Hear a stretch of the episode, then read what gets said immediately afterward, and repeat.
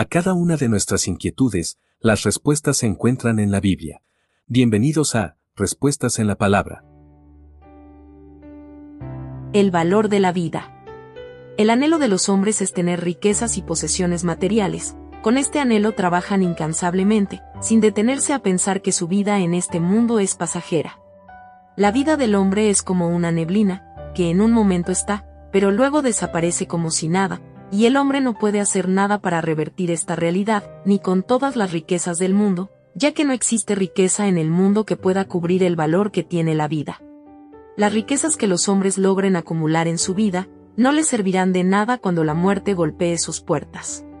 En ese terrible día, se encontrarán con la triste realidad de que por dedicar su vida al trabajo y acumular riquezas, perdieron la maravillosa oportunidad de caminar en los caminos del Señor y hallar la salvación para sus almas.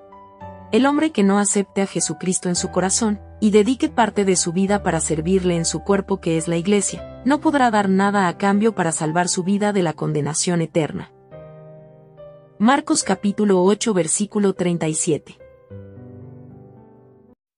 Envíenos sus sugerencias y comentarios a nuestro correo electrónico ministerio.jesusislife.net. Este programa es una producción de Jesus is Life.